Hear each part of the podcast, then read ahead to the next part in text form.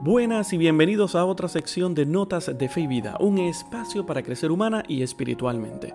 Hoy estoy hablándole desde la cuarentena, igual que todo el mundo, que debería estar en su casa cuidándose, protegiendo la realidad, porque, porque esta pandemia es algo serio. Sé que hay muchas personas que creen por ahí cosas distintas, que si tal vez no es real, que nos están mintiendo, pero mira, vamos a cuidarnos, vamos a quedarnos en nuestros hogares, vamos a seguir las directrices del gobierno, sea aquí en Puerto Rico, sea en Estados Unidos, en América Latina, en donde usted esté. Por favor, cuídese, no salga, no se exponga, no, no busque lo innecesario en este momento. Quédese en su hogar, disfrute de la presencia de usted y su familia, disfrute de la presencia de Dios, rece, ore, busque por internet, porque muchos sacerdotes están haciendo cosas bien creativas. Hoy vamos, es 19 de marzo, así que es día de San José. Felicidades a todas aquellas personas que se llaman José, Josefa, Josefina, cualquier nombre curioso, creativo que la gente le pone a sus hijos que tengan que ver con José. Felicidades por ese, este patrono, este hombre que es, puede ser imagen y reflejo para todos los hombres sobre su sentido de trabajo y el silencio que muchas veces José pone en su vida. No voy a dedicar el programa de hoy a San José, porque dediqué un programa a, hace eh, par de meses atrás eh, sobre San José, así que si deseas escucharlo puedes volver a ese, a ese podcast para que lo escuches. Hoy voy a estar dedicándome a dos lecturas bíblicas y a otras noticias, así que quédate conmigo, compártelo, eh, sígueme en las redes sociales, dile a aquella persona que tiene sentado cerca, no al lado tuyo, porque hay que mantener el alejamiento social, aquella persona que tiene cerca, mira, abre tu celular, baja la aplicación de Spotify o cual te guste y busca en ese espacio notas de fe y vida porque acaba de comenzar. La plaza de San Pedro sigue cerrada y las calles de Roma desiertas. Por eso también el Papa rezó el Ángelus sin salir del Vaticano. Primero dio las gracias a los sacerdotes que han encontrado modos de seguir atendiendo a las personas, en especial los de la región de Lombardía en la zona más afectada de Italia. Vorrei ringraziare anche tutti i sacerdoti, la creatività dei sacerdoti. Tante notizie mi arrivano dalla Lombardia su questa creatività, è vero, la Lombardia è stata molto colpita. Sacerdoti che pensano mille modi di essere vicino al popolo, perché il popolo non si senta abbandonato. En su breve discurso, el Papa reflexionó sobre el encuentro de Jesús con la mujer samaritana junto a un pozo. Dijo que solo Dios puede saciar la sed que hay en cada corazón humano. Se la nostra ricerca e la nostra sete trovano in Cristo pieno appagamento, manifesteremo che la salvezza non sta nelle cose di questo mondo, che alla fine producono siccità, ma in colui che ci ha amati e sempre ci ama, Gesù nostro Salvatore, nell'acqua viva che Lui ci offre. Luego explicó la importancia de redescubrir la comunión de la Iglesia, especialmente en este tiempo de cuarentena y autoaislamiento. Uniti a Cristo non siamo mai soli, ma formiamo un unico corpo, di cui Lui è il capo. È un'unione che si alimenta con la preghiera e anche con la comunione spirituale e l'Eucaristia, una pratica molto raccomandata cuando no es posible recibir el sacramento. Para eso el Papa retransmite en directo su misa cada día. Además, el Papa dijo que reza por los enfermos y por quienes los cuidan. Antes de regresar a casa, salió simbólicamente a su ventana para bendecir al mundo a través de las calles desiertas de Roma.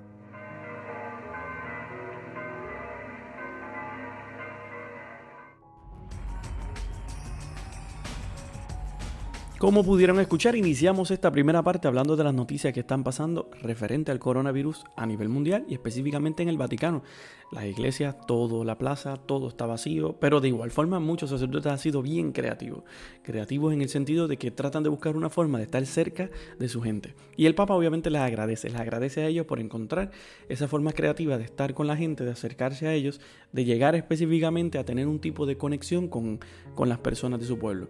De igual forma, aquí en Puerto Rico, también en Estados Unidos, en muchos lugares, la gente también, los sacerdotes y la iglesia ha sido creativa. Y gracias a que hoy en día existe la tecnología, pues muchas formas eh, existen para tu poder no perder la misa. Eh, puedes buscarlas en internet. Hay personas que están haciendo Facebook Live, como un amigo, este, mi amigo Omar Omi Soto Torre, sacerdote de la diócesis de Ponce. Él tiene una página en Facebook de su parroquia que se llama Parroquia Sagrado Corazón de Jesús Barrio Coquí, en Salinas. Puedes buscarlo ahí en Facebook y todos los días, todos los días tiene un calendario específico de cosas para esta semana. La misa, el rezo del rosario, la exposición del Santísimo. De igual forma, muchos otros sacerdotes están también buscando formas creativas e interesantes de poder llevarla. Eh, hay videos que han salido desde Roma de sacerdotes saliendo a la calle, pasando por, la, por las diferentes áreas para que, para, eh, dando bendición con el Santísimo, llevándolo por diferentes lugares para que la gente se sienta, pues, hasta podemos decir, pues, ¿verdad? Agradecido, tranquilo con la presencia de Dios y busque su espacio. También yo sigo a un sacerdote que se llama James Martin y todos los días él prepara reflexiones, reflexiones espirituales a base de las lecturas bíblicas para que ustedes y nosotros podamos disfrutar de esa misma realidad y no perdamos día a día eh, la cercanía con la palabra de Dios y también hasta cierto punto mantener la esperanza. Este es el punto, es mantener hasta cierto punto la creatividad. Si usted está en su casa, sepa que no puede salir, pues entonces busque forma, prepare un calendario diario, eh, levántese temprano, realice ciertas cosas en la casa. No lo hagas todo de un cantazo, porque si lo haces todo de un golpe, entonces se te acaba. Ve dividiéndolo poco a poco. En la tarde de ejercicio, sal un poco y estírate. Eh, bueno, no salgas un poco fuera de la casa, sino al balcón, algún espacio que tal vez tengas amplio. Yo aquí en mi apartamento tengo directamente acceso al techo y voy ahí mismo y me paro en el techo y hago un poco de ejercicio. Así que de igual forma, eh, busca, buscar el espacio para que la creatividad nos aflore la misma eh, tranquilidad que estamos aquí, tampoco te agobie el estar encerrado en un solo lugar, sino que busque alternativas. Así que tienes muchas cosas para hacer. Y los sacerdotes fueron, han sido totalmente creativos con este tipo de cosas. Así que puedes buscarlos a ellos en las diferentes redes sociales, en Facebook, en Instagram, en lo que sea porque los vas a encontrar ahí. Y si no puedes, mira, escríbeme, búscame a mí en mis redes, como Saúl Marrero Rivera, me buscas en Instagram, que está ahora mismo totalmente abierta, totalmente este, ya no es privada, está totalmente abierta para que la gente pueda entrar. Mandamos un mensaje por 10 y yo te dejo saber qué página te puede, para que busques y para que lo sigas. Y si no, pues mira, en algún momento voy a hacer una retransmisión de algún live de algún otro compañero para tenerlas también en, en mi página. Algo también que pasó interesante esta semana, que este, bueno, el fin de semana yo creo que pasó, el Papa cumpleaños. Así que vamos a escuchar este audio traído ustedes por Room Report sobre qué específicamente cumplió el Papa. Ya son siete años del momento histórico en el que Francisco fue elegido el sucesor de San Pedro número 265, el 13 de marzo de 2013, tras la renuncia de Benedicto XVI el 28 de febrero. Anuncio vobis gaudium magnum. Habemus papam.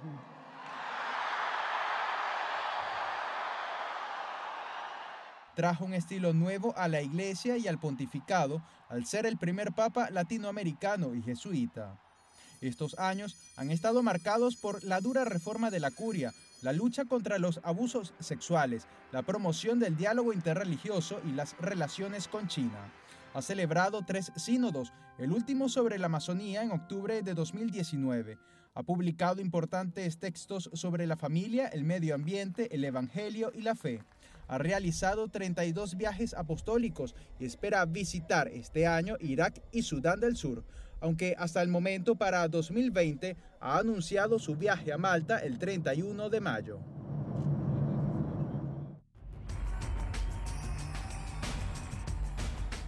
Como pudieron escuchar, el Papa cumplió años. Y no años de vida, sino años de su pontificado.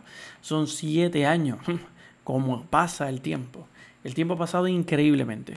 Y claro, tal vez no pudo celebrarlo porque todo el coronavirus no le permitió celebrarlo de la forma en que tal vez él quería, pero tal vez lo celebró de una forma más privada en su casa, con los diferentes asesores y personas que le acompañan en este momento. Pero con todo y con eso, este, quise sacar un espacio para recordar estos siete años de pontificado y entrar en una parte que a veces nos da curiosidad.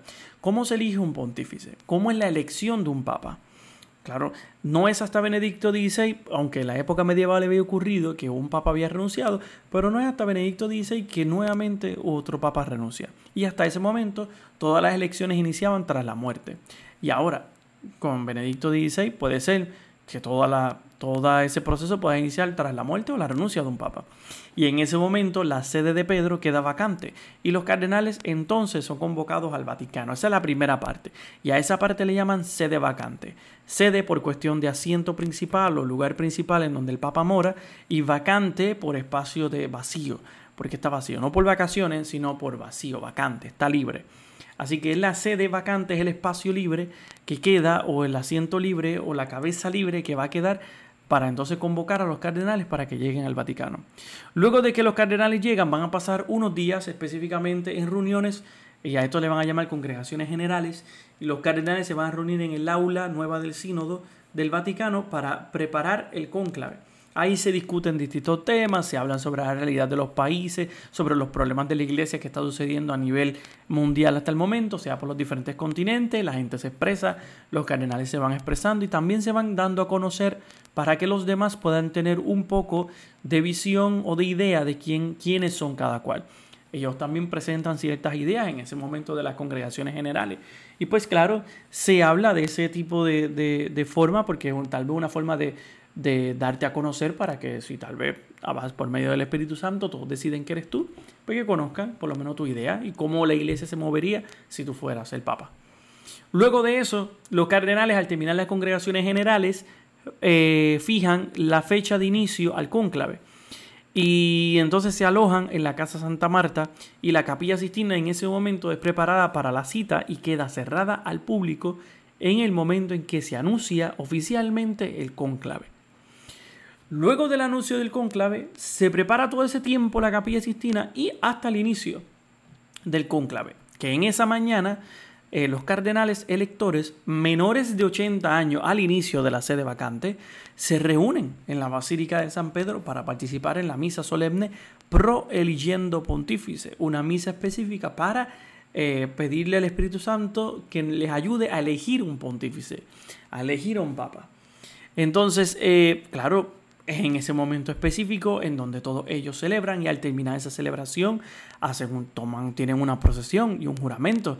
Los cardenales electores se trasladan en solemne procesión desde San Pedro hasta la capilla Sixtina entonando el cántico Veni Creator Spiritus para invocar la venida del Espíritu Santo sobre ellos y sobre cada uno de ellos.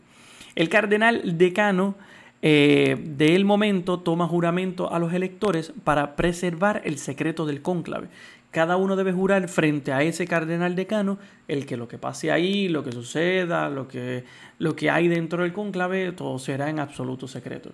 Y es en ese momento específico en donde finalizado ese juramento se dice la frase bien, bien famosa, este, en donde este cardenal se para en el momento y va a, a viva voz para entonces dejarle saber a todos los demás que no deberían estar allí y dice extra omne, el momento en que deben salir todos para cerrar la puerta. Se cierra la puerta y desde afuera se pone una cadena con un candado, ahí siempre el candado lo hacen o de algún tipo de material, se derrite y después se pega, y con el sello del Vaticano, con el sello de la sede, y se cierra. Por eso es el concepto de conclave, con llave en donde se cerró. No todo el tiempo era así, antes se votaba de una forma diferente.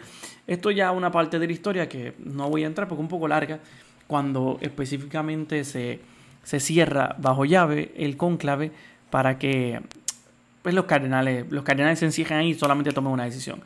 Pero antes era abierto, este, ellos llegaban, tomaban las votaciones poco a poco y pues después decidían, pero se tardaba demasiado. Y la gente decidió en algún momento, no, vamos a encerrar a esta gente para que, para que no salgan de ahí y que avancen a votar. Vamos, luego de esa parte, entonces comienzan las votaciones y los escrutinios. El primer día eh, se hace una sola votación. Si no se alcanza los dos tercios de los votos, a partir del segundo día se realizarán hasta cuatro votaciones. Si al tercer día no hay un elegido, se hace una pausa de, un día y las votaciones continuarán hasta que se logre esta mayoría. Dentro de esas elecciones hay algo muy importante que es lo que nosotros siempre observamos en televisión, que son las fumatas. Eh, tras cada sección de escrutinio, dos votaciones, porque en el momento en que se vota, se vota dos veces a la vez, las papeletas de votos y las notas de los escrutores se queman. Si no hay un elegido, saldrá humo negro por la chimenea sobre el tejado de la capilla sixtina. Y si hay un elegido y acepta la responsabilidad, se usan unas sustancias químicas para que el humo se dé de color blanco. es la señal que anuncia la elección de un nuevo papa. Eso se llama la fumata, fumata negra y fumata blanca. Dije ahí una frase que si la fumata blanca, perdón, si la elección se da, se llega a, esos dos tercios de votos, hay que preguntarle a la persona si desea, si acepta la responsabilidad. Porque se entiende que hay un sentido de libertad y que puede que la persona no acepte. Puede que la persona diga, no, no, yo no quiero, no quiero ser papa y pues no, no se le da. Pero hay que explicarlo porque no sé, tendría que buscar específicamente la historia si algún papa se ha si alguna persona ha sido elegida y se ha negado. Hasta el momento no he escuchado nada de eso, pero entendería que puede pasar, es algo que puede pasar. Hay que ver si consigo eso y realmente ha pasado en algún momento. El jueves que viene se, lo, se traeré nuevamente para arreglar y le daré el detalle correcto. Al finalizar eso y la fumata de salir blanca, hay un espacio que se llama ya el Habemus Papa, que es después del humo blanco, el cardenal protodiácono desde el balcón central de la Basílica de San Pedro anuncia al nuevo papa, el, al nuevo papa y el pontífice elegido saluda a los peregrinos en la plaza de San Pedro e imparte lo que se llama la bendición Urbi et Orbi para todos. Imparte esa bendición. Eh, claro, no fue así todo el tiempo, pero ahora voy a ir eh, poniendo de fondo el audio, no sé si ustedes se acuerdan, de la elección de Francisco. Cuando Francisco fue elegido, las puertas se abren y sale el protodiácono, cardenal protodiácono, está en el balcón. Pueden buscarlo en internet, la elección del Papa Francisco se para, le dan el micrófono y le abren la carpeta para que anuncie el Habemos Papa como tal. Escuchemos.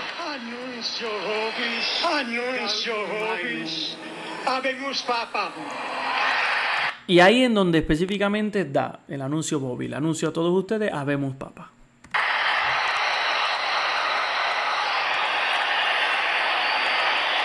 Entonces la gente se emociona y ahí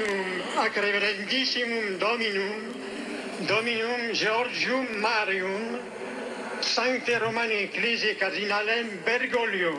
En ese momento específicamente anuncia quién es la persona, el, nombre como tal y de la, dentro de la Santa Iglesia quién es el cardenal, el cardenal Bergoglio. El cardenal Bergoglio, ¿cómo? Y entonces eh, dice en ese momento luego cuál es el nombre que escogió. Francisco. Y ahí en donde menciona que el Papa ha elegido el nombre de Francisco como, como parte. estamos sorprendidos. Claro que están sorprendidos y son, son, reporteros argentinos que no esperaban que el Papa fuera elegido en aquel momento. Pues claro que iban a estar eh, eh, este, sorprendidos de lo que había pasado. Pero una de las cosas bien interesantes es que, claro, el Papa luego entonces va a salir eh, regresa el protodiácono atrás, preparan todo el balcón para que el papa salga y entonces el pontífice sale. Pero es interesante pensar por qué específicamente los papas se cambian el nombre. ¿De dónde, dónde sale esta tradición?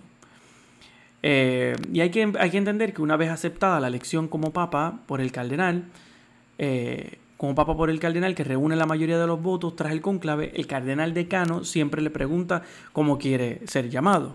Cumodo vis vocari. Y la elección del nuevo nombre por parte del Santo Padre puede estar motivada por varios aspectos, como por ejemplo honrar a alguno de sus predecesores, como fue el caso de Juan Pablo II, que lo escogió en honor a Juan Pablo I, a Juan Pablo como tal, que fue el primero. Y, pero esta es una tradición que, si bien antigua, no existió siempre. Hasta el año 532, todos los sucesores de San Pedro usaron sus nombres de pila, su nombre normal. Además del nombre se indicaba su procedencia, como por ejemplo Lino de Tucia, Anacleto romano, Evaristo el griego, Teleforo el griego, Higinio el griego, o sea, siempre se le añadía el nombre de pila y se le añadía la procedencia. No fue hasta el 31 de diciembre del año 532 que fue elegido el Papa Mercurio el Romano, y Mercurio era un nombre claramente pagano. Es el nombre del romano del dios griego Hermes por lo que el nuevo pontífice cambió su nombre y se llamó Juan II, en honor de su predecesor Juan I, un mártir de la Tucia, zona del norte de Roma, que gobernó la iglesia desde el 13 de agosto del, de 523 hasta el 18 de mayo del 526. Juan II fue, el, fue papa hasta el 8 de mayo del, de 535, no mucho tiempo, y a partir de ese momento muchos de sus sucesores le imitaron y comenzaron a cambiar el nombre de su pila por el de los apóstoles, mártires u otros papas. Desde el siglo XI hasta ahora, solo dos papas han roto la tradición de adoptar un nombre como pontífice, distinto al que se le impuso en el nombre de bautismo, Adriano VI y Marcelo II. Hasta hoy, los nombres más usados han sido Juan, que se ha usado 23 veces, Gregorio, 16 veces, Benedicto, 16 veces, Clemente, 14 veces, Ignacio, 13 veces, León, 13 veces y Pío, pues claro, 12 veces. Entre los que no tienen nombres repetidos están Cleto, Serefino, Higinio, Lino, Pedro, Romano, Sabiniano, Zacarías y ahora Francisco. Acudiendo a la Biblia encontramos algo muy significativo. Cada vez que Dios cambia el nombre de una persona es por una razón poderosa y el nombre eh, corresponde a su identidad, misión, específicamente ministerio. Así que si en algún momento quieres tener un hijo, cámbiale. Puedes cambiarte el nombre si quieres. Cleto es un nombre bien lindo. O, o Serefino. Para un hijo, si lo llegas a tener en algún punto, pónselo. no, no se lo ponga porque yo creo que en la escuela va a tener muchos problemas. Pero en la Biblia se cambiaba por esa razón, esa razón de identidad y de misión. Es en el caso de Abraham. Abraham, ese era el primer nombre del Abraham, y Dios entonces le cambia su nombre por el de Abraham en el Génesis 17.5. Y el nombre Abraham significa padre de las naciones, porque Dios le prometió que lo iba a hacer. Te he puesto por padre de muchedumbre de gentes. Así vemos que su nombre corresponde con su nuevo ministerio e identidad. En el mismo Génesis también vemos que Sarai, Sarai, perdón, recibió el nombre de Sara, que significa princesa. Otra vez, el cambio de nombre corresponde con la nueva identidad dentro de la realeza. Y Sara iba a ser madre de reyes en Génesis 17, 16. A Jacob Dios le cambió su nombre por Israel porque luchó con Dios y con los hombres y venció. Eh, leemos en Isaías 62, 4 que el pueblo de Dios entero recibió un nuevo nombre. Y lo mismo va a suceder en el Nuevo Testamento, cuando Mateo 1.23 dice, aquí la Virgen que concebirá y dará a luz un hijo y llamará por nombre Emanuel, que traducido quiere decir Dios con nosotros. El nombre de Cristo obedece al plan de Dios. Igual también cuando se encuentra con Simón en Primera de Juan 42, que dice Jesús dijo a Simón, tú eres Simón, hijo de Jonás, tú serás Cefas, que quiere decir Pedro. Y por ahí más adelante otros nombres que se han ido cambiando a través de la historia. Por todo esto se entiende que el sumo pontífice modifique su nombre una vez asume la misión de convertirse en la cabeza visible de la iglesia. Y esta costumbre es una muestra más de cómo la iglesia es continuadora e intérprete fiel del Antiguo, del Nuevo Testamento y de la tradición. Hay una curiosidad que tal vez no sabes, pero te la voy a explicar. ¿Quieres saber eh, sobre la tradición de asomarse al balcón central de la Basílica de San Pedro?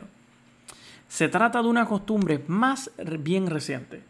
Fue Pío XI, el primer papa en asomarse a la logia central, a ese balcón específico donde se paran hoy en día todos los papas, cuando fue elegido el 6 de diciembre de 1922 y desde ese momento todos los sucesores de él se han parado y han salido por ese balcón, ese balcón principal para saludar e impartir la bendición al pueblo de Dios. Antes no era de esa forma, pero es bien interesante. Ya para la semana que viene te voy a traer otros detalles. ¿Por qué el Papa se viste de blanco? Eh, cuando comenzó el Papa a ser elegido específicamente por los cardenales, porque antes no eran los cardenales los que se elegían. Había hay una historia ahí detrás muy interesante. ¿Y por qué eh, se especificó de ciertas edades específicas? ¿Por qué no un poco más jóvenes? Todo eso te lo voy a traer ya la semana que viene para que conozca más sobre cómo se elige un pontífice. Fuera de las noticias eh, y de las cuestiones traídas del Vaticano y del mundo, también pues vamos a entrar en el tema de hoy. Yo quise traer como tema hoy el egoísmo. Eh, ya que el egoísmo se está viendo o se vio específicamente aquí en Puerto Rico cuando la gobernadora presentó este toque de queda o empezó a sugerirle a las personas, mira, vamos a quedarnos en casa, no aglomerarnos mucho, vamos a eliminar ciertas actividades donde la gente está y tú ves cómo las personas eh, el egoísmo detrás de todo. No lo voy a hacer porque yo me voy a yo, yo voy a salir. Porque porque eso a mí no me, no me importa. Y eso está mal. O sea, para mí está socialmente está mal. Vamos, somos una sociedad, somos un pueblo. Yo no quiero que entonces me enferme yo y yo enfermar a los demás. Tal vez sea por mi desinterés. Y si realmente vamos a ser así de egoísta y de ridículo y vamos a salir, pues entonces quédate entonces afuera y no regreses a tu casa para que entonces infecte a otras personas. O lo contamine, contamine a otra gente. Porque la realidad es que cuando pasó la primera vez que se anunció esa primera noche en la placita, salían videos de jóvenes y personas en la placita de Santurce llena, repleta de personas allí porque todo el mundo, ah, no, que quiero festejar, ah, que eso a mí no me va a dar, ah, que a mí no me va a pasar. Esas son siempre las frases que la gente dice. Y tú vas a ver como muchos famosos, personas aquí de la farándula en Puerto Rico, gente que hasta cierto punto tiene muchos seguidores en las redes, han puesto o están tratando de continuar este, este hashtag de quédate en casa. Quédate en tu casa, creo yo que es así cómo lo están continuando, cómo lo están llevando para que la gente se quede, porque realmente, mira, al final del día no podemos ser egoístas. Y está pasando mucho en la juventud. ¿Por qué? Porque como han mencionado que hasta cierto punto ciertas edades o los jóvenes no les da tan fuerte como a las personas adultas, los mayores, los de la tercera edad, personas después de 60 años plus, eh, les da mucho más fuerte a ellos. Pues claro, como a ellos no les da, pues mira, no, no me importa, no, eso no tiene que ver conmigo, pues yo voy a seguir mi vida normal.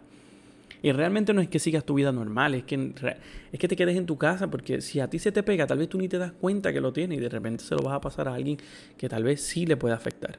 Y ese es el concepto, ese es el punto de, ser, de, de la realidad, es de que somos egoístas.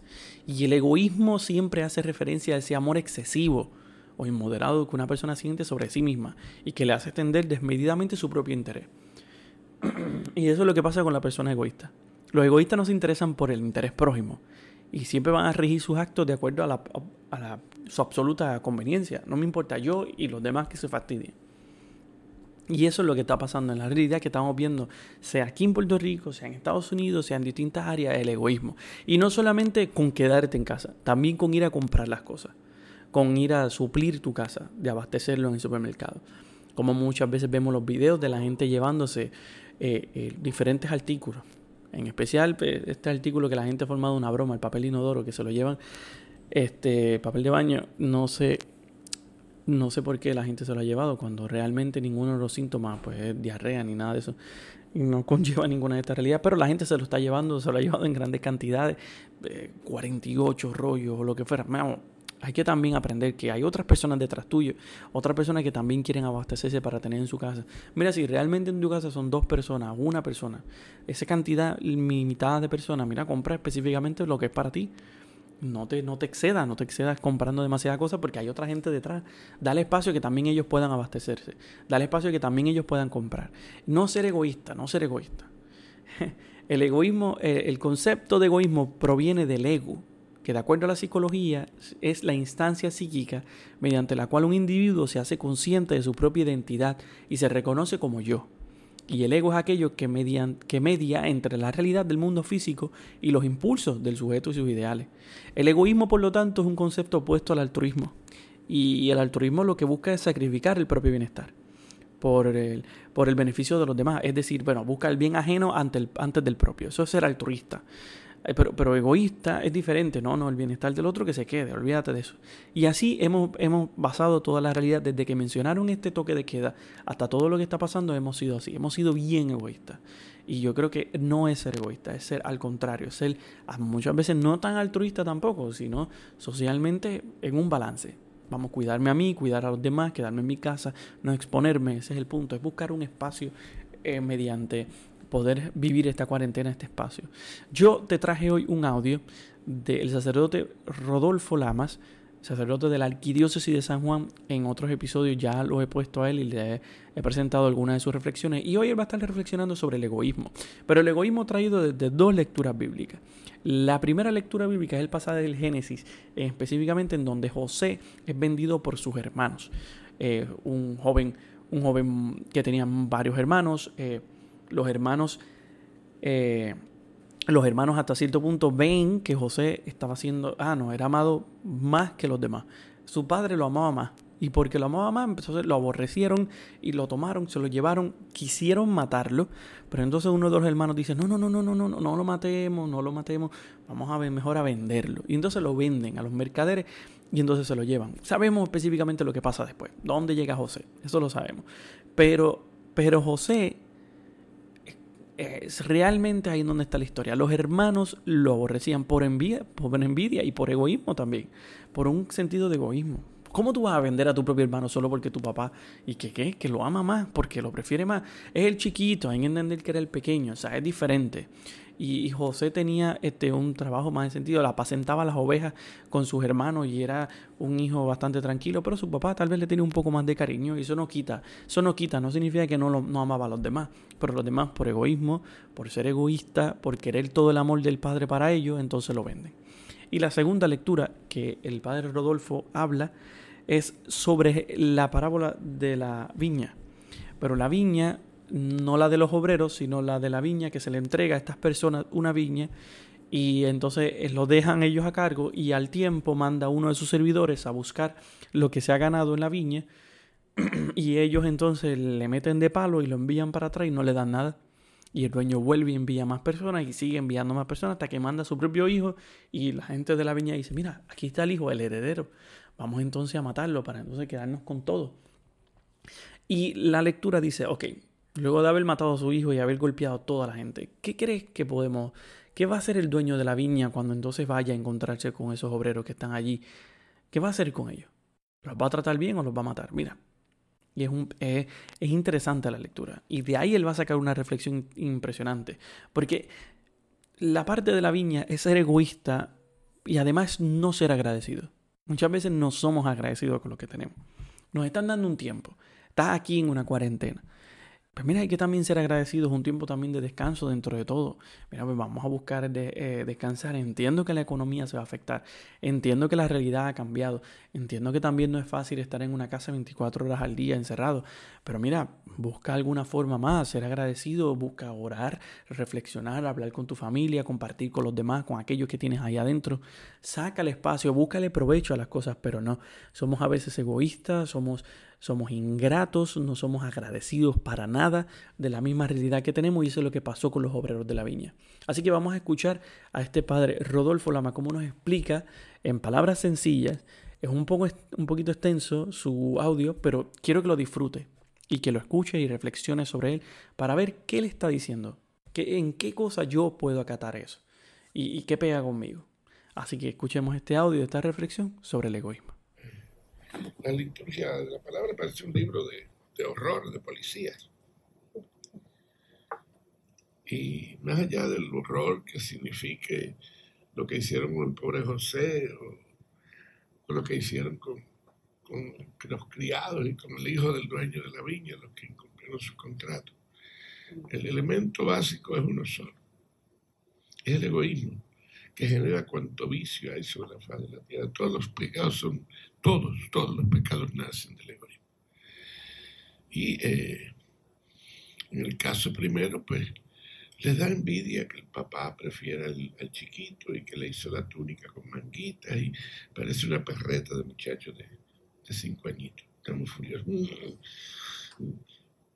vamos a tirarlo de cabeza del pozo, vamos a matarlo, vamos a venderlo, vamos a lo que sea.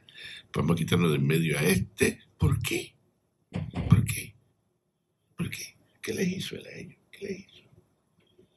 Mm, nos quitó el puesto del amor del Padre. Por otro lado, los, labradores hicieron un contrato. Ustedes, para pagarme lo que les he dado, me dan una parte de la cosecha y estamos, pues no, ni eso mío, mío, mío, mío, ¿para qué se lo ahí? Y cuando va al, otro dice, matamos al heredero y ya nos quedamos con él. Ahora sí, mejor todavía. Mío, mío, mío, mío, mío, yo, yo, yo, yo. No importa la palabra que diga, no importa el respeto que le tenga, no importa el cariño que pueda haber, no importa el vínculo de sangre. Lo mío está por encima de todo. No me importa. Hermanos, y somos así, somos así, de una manera más o menos vulgar manifiesta. Somos así. Y creo que psicológicamente hablando hay una respuesta a la inseguridad interior Si al otro le aplauden, ya veis, sí, pero mire lo que... Si al otro lo felicitan, sí, pero siempre hay un pero. Un pero para empañar la alegría del otro. Un pero. Y, los contratos pues, son papel mojado. Si, más, si puedo tener más, pues, pues fuera contrato. Busco un subterfugio más o menos claro para despojar al otro, porque yo quiero para mí. No importa que haya dado mi palabra, que te voy a dar la quinta parte hasta ahí. No, no, ahora no, yo la quiero toda. Y así vivimos. Vivimos desde, desde el ejemplo natural y lógico y perdonable, porque así son los niños, las cosas más egoístas que hay en un niño. Desde niños. ¿Por qué pelean? Los que tengan hijos, ustedes no lo han visto pelear los muchachos chiquiticos. ¿Por qué pelean? Porque para mí, y uno se ríe. Pero eso con el tiempo se complica. Se complica. Yo fui a ver casa de un feligrés y la puerta de uno de los hijos tenía una calavera con las tibias cruzadas y decía bajo una pila de grosería del que entrara allí. Yo dije, ¿cómo la madre permite que escriban eso? Pero bueno, no sé. Pasaron los años, ya son grandes y se odian muerte. Pero claro, nació desde chiquito y nunca le dijeron que eso no se hace, que eso no se hace, que eso no se hace. Esto es mío, esto es mío, esto es mío, esto es mío, esto es mío. Si yo en mi casa le decía a mi madre, esto es mío, no lo toca a mi hermana, me da un trabo fetón. No se me ocurría más nunca decir la palabra mío en la historia. Ya, yo, yo, perdón, yo he dicho otras veces y lo repito otra vez, yo no soy de pedagogo nada. Yo entiendo que los son bien dados vale que más que 10, 20 mil discursos. Y perdónenme los maestros aquí presentes. Pero a mí me dieron más pescozones que pelo en la cabeza tengo. Y yo entendí muy bien cada día entiendo mejor que me los merecía muy bien merecido y que me ayudaron mucho a entender. entender qué. y, en el fondo el problema básico es que hemos olvidado a Dios, hemos olvidado a Dios, lo hemos olvidado. Lo hemos olvidado. Eh, puede ser que no sepamos el credo, el Ave María, la tonata de no sé quién de Schubert, puede ser que no sepamos todo eso. Pero aquí adentro Dios se desapareció. Pregúntele como les pregunto yo cuando recen para que vean. Cuando la escuela rezan. No, pues no, pues no, si Dios no es tuyo, si Dios no es tu amigo, si Dios no es ese con el que cuando te acuestas es al último que tú le hablas y cuando te levantas es al primero que le hablas, Dios no existe tu corazón. Amarás al Señor tu Dios con todo tu corazón, con toda tu fuerza, con toda tu mente, con todo, y a tu prójimo como a ti mismo. Amarás a Dios sobre todas las cosas. Eso no le quita cariño a nadie, al contrario, lo potencia. Y te da una seguridad.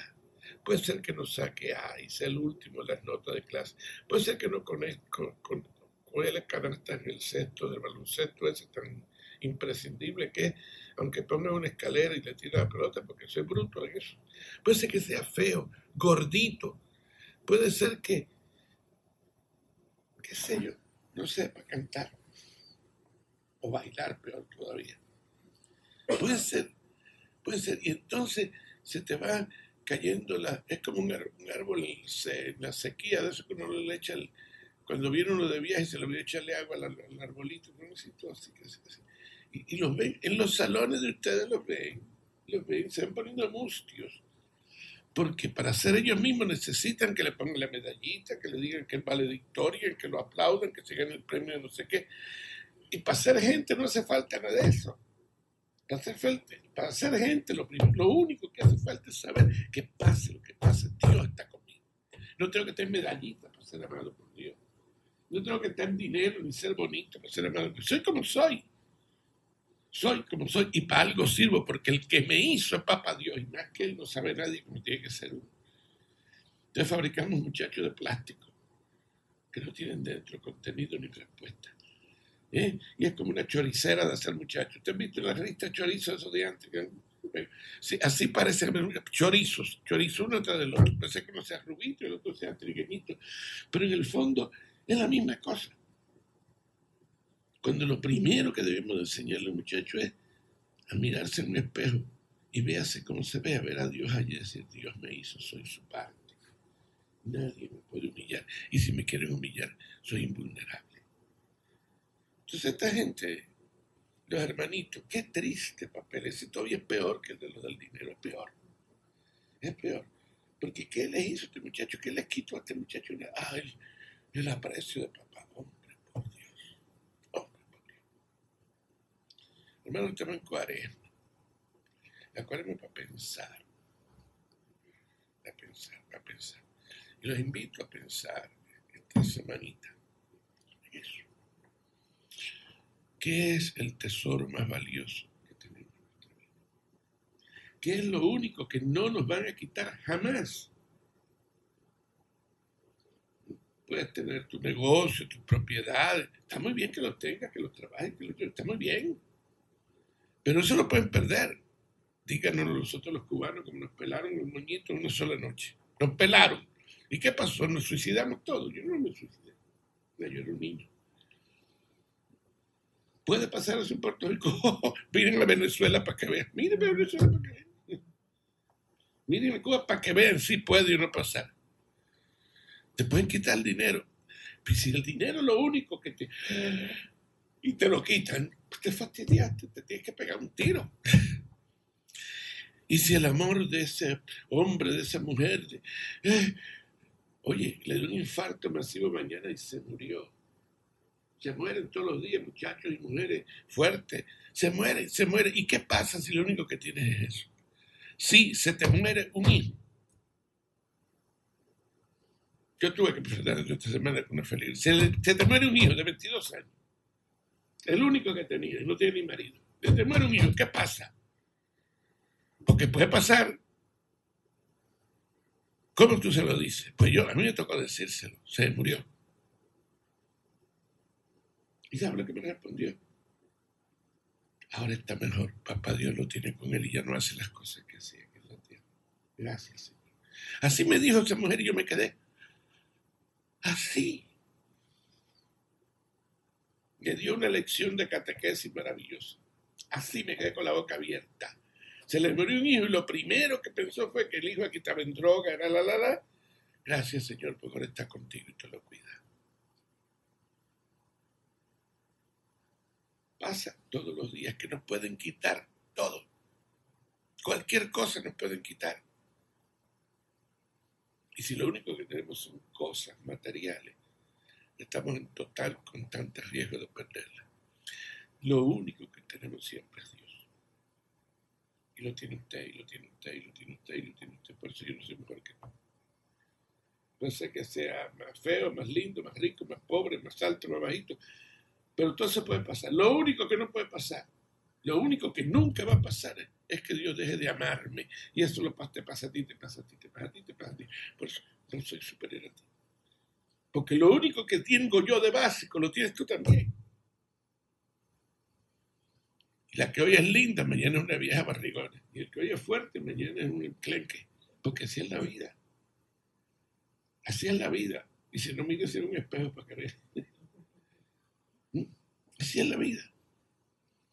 Y cuando uno tiene Dios aquí adentro, por eso hay que cuidarlo ahí todos los días, ahí, ahí, ahí. Y por la noche, contarle tu vida ahí a él, ahí, contarle, contarle, hice esto a ti, sin disfraces, sin palabras lindas, sin tratar de buscar excusas. Porque ¿para qué sirve? Y abrirle el corazón y decir, Señor, Señor, gracias por lo que me diste. Y si tengo un hermano que papá lo prefiere porque es hermano que es bueno, mi hermanito, yo te quiero. Mi papá me quiere a mí también. Tal vez no me da tantos besitos como él, pero yo sé que me quiere. Hermanos, construir la paz desde abajo. Desde abajo. Desde abajo. Estamos enfrentando esto del coronavirus que al final y a la, postre es menos peligroso que la gripe pero armamos unos líos. Ahora vamos al supermercado y lo dejamos pelado, pelado, pelado. pelado.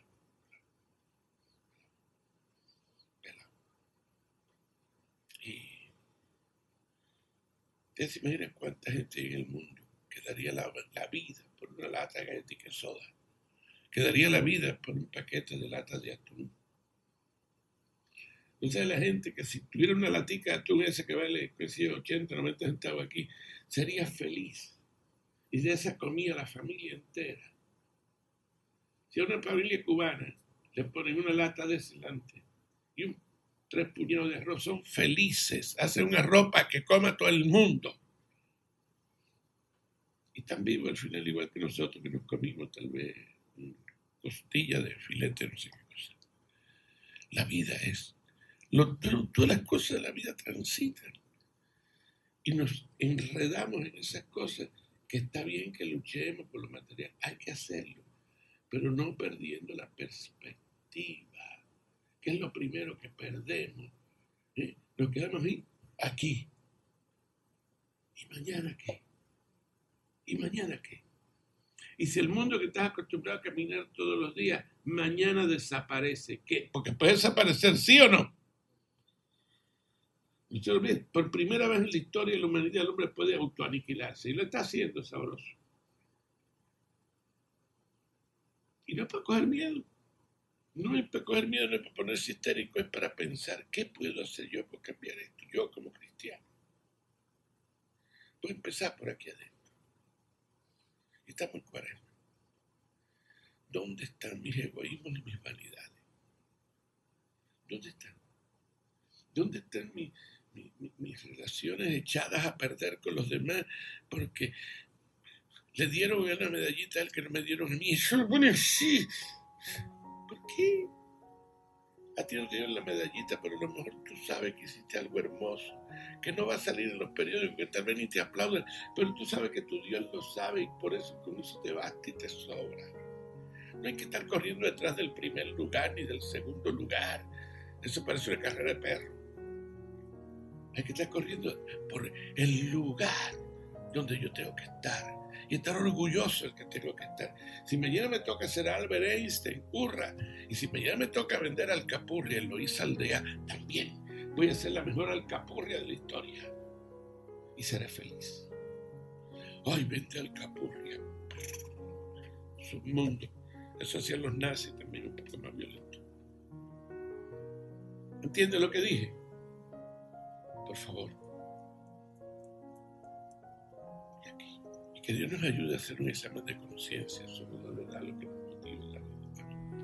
Como pueden escuchar o pudieron escuchar en la reflexión del Padre Lama, es imprescindible muchas veces no ser egoísta. Es importante dejar a un lado esa misma realidad nuestra de siempre buscar yo. Primero yo, segundo yo, tercero yo, y entrar en esta realidad de también los demás. Eh, no también ser demasiado altruista, de que me olvide de mi persona y solamente me desvivo por los demás, sino también eh, es dejar esa misma realidad de buscar un balance perfecto entre yo y, el prójimo y poder unir eso para crear una realidad, algo totalmente eh, lleno de amor, lleno de, de espacio. Y yo creo que este es el momento en esta cuarentena para buscarlo sea a través de la oración, sea a través del diálogo, sea a través del encuentro de los demás y sea a través de hablar por teléfono con la gente, buscarte en videollamada. Mira, las cosas han sido creativas. La gente ahora se está llamando por videoconferencia, hablan eh, y, por, y se ven y disfrutan y comparten. Y es un momento también para encontrarte con aquellas personas que tal vez el exceso de trabajo, el tiempo que tal vez no tenía o lo que fuera, no me da ese, ese, no me daba ese espacio para compartir con ellos. Mira, es el momento de volver otra vez a recuperar ese tiempo perdido. Vamos a aprovechar este tiempo, vamos a aprovechar esta cuarentena, vamos a aprovechar este espacio. Porque al miedo, en el momento en que estamos viviendo, sé que hay mucho miedo, hay pánico, hay incertidumbre, hay de todo. Pero a veces hay que decirle que no, que no al miedo. Hay que dejar a un lado ese miedo y vivir el momento con la misma realidad, con la esperanza de que esto no va a durar por mucho tiempo, de que por favor Dios ayúdanos a permítanos que esto cambie, de que poco a poco podamos mejorar y de que estos, como vino, miras, como vino que se vaya, que se vaya de la misma forma como llegó, que se vaya, que se desaparezca y que podamos seguir nuestras vidas en la normalidad. Pero mientras tanto, en la realidad que estamos viviendo, pues mira, o sea, aprovechalo. Busca algo beneficioso, busca leer, busca escribir, busca juegos de mesa. Yo creo que eso es algo que la gente está usando mucho ahora. Están jugando muchos juegos de mesa y tienen, están sacándole el polvo, soplan y le sacan el polvo a todo lo que tienen en el closet porque, imagínate, porque es momento también de hacer otra cosa diferente de también este, búscate en internet, búscate artículos, empieza a leer cosas que tal vez no tenías antes, busca algún espacio. Y eso, es, es, al final del día es compartir. Vamos a buscar este espacio para compartir. Ese es mi mensaje para ustedes. No ser egoísta, no pensar solamente en mí, piensa también en los demás. Quédate en tu casa, por favor, y, y no salga. Porque al final del día también es tu salud. Eso es, eh, les agradezco por estar conmigo aquí en este otro episodio más. Le mando, le envío saludos a todas aquellas personas que están desde México, que me han escrito, y le mando saludos a ellos para dejarles saber que sí, estamos, estoy aquí, les estoy escuchando, estoy leyendo todo y mantenemos en oraciones por la misma realidad que también ustedes están viviendo como todos los demás. Y yo creo que eso es algo bonito en este tiempo. Reza, toma un espacio de rezar por la humanidad, rezar por el mundo, para que aprendamos y podamos salir, tener la fuerza suficiente para salir de esto y al final aprender algo, crecer y aprender. Y yo creo que, mira, eh, antes de concluir, es algo muy muy interesante que si pueden buscar, busquen en internet, muchos videos han salido hablando de cómo eh, este, este cuarentena que está sucediendo a nivel mundial ha traído ciertos beneficios en muchas áreas, como en, en Italia, eh, pero en Venecia, sin Italia, bueno, en Venecia. En Venecia el agua se ha vuelto otra vez, se está volviendo clara y muchos mamíferos que estaban en el mar, como los delfines, han llegado otra vez nuevamente a Venecia. Y hay videos, lo pueden buscar en internet, videos espectaculares. Y además la NASA publicó un video presentando cómo desde arriba se veía que ya el área de Hong Kong, el área de China, de Beijing, el área también de Europa, eh, las emisiones de, monóxido, de dióxido de carbono habían bajado. O sea, están disminuyendo ya porque hay menos carros en la carretera, porque eh, no hay este, tanta fábrica encendida Así que ha bajado esa contaminación global, ha disminuido poco a poco y eso también es impresionante. Mira, dentro de todo también hay ciertos beneficios que nos trae esta cuarentena. Así que vamos a mirarlo también del lado positivo, lo que también podemos sacarle a esto. Así que nada, eh, les agradezco por estar nuevamente aquí conmigo. Eh, me pueden seguir en las redes sociales como Saúl Marrero Rivera. Dejen allí sus comentarios, escúchenme en cualquiera de sus aplicaciones favoritas, en Spotify, en Apple Podcasts, en Google Podcasts, en donde usted quiera. Puede buscarme en Botsprout. Eh, allí también en mis redes yo pongo los links para la página para que ustedes puedan escuchar esto. Mira, si no has escuchado todavía los podcasts, no los has escuchado completo, mira, ahora en la cuarentena aprovecha y escúchalos todos los que te falta, los que te quedan específicamente atrás. Y, antes de, y ahora para concluir, eh, les voy a dejar, luego de la despedida, les dejo entonces una canción de Jonathan Narváez, un muchacho de América Latina, que él escribió una canción con, otra, una dama, eh, que dice, y dijo, y dijo que no. Perdón, y al miedo dijo que no y es eh, una oración tratada de María, así que vamos a escucharla para, ¿verdad? Hay que seguir el ejemplo de María. Al miedo muchas veces hay que decirle que no. Recuerden siempre en su caminar tomar notas de fe y vida. Se cuidan. Hasta la próxima.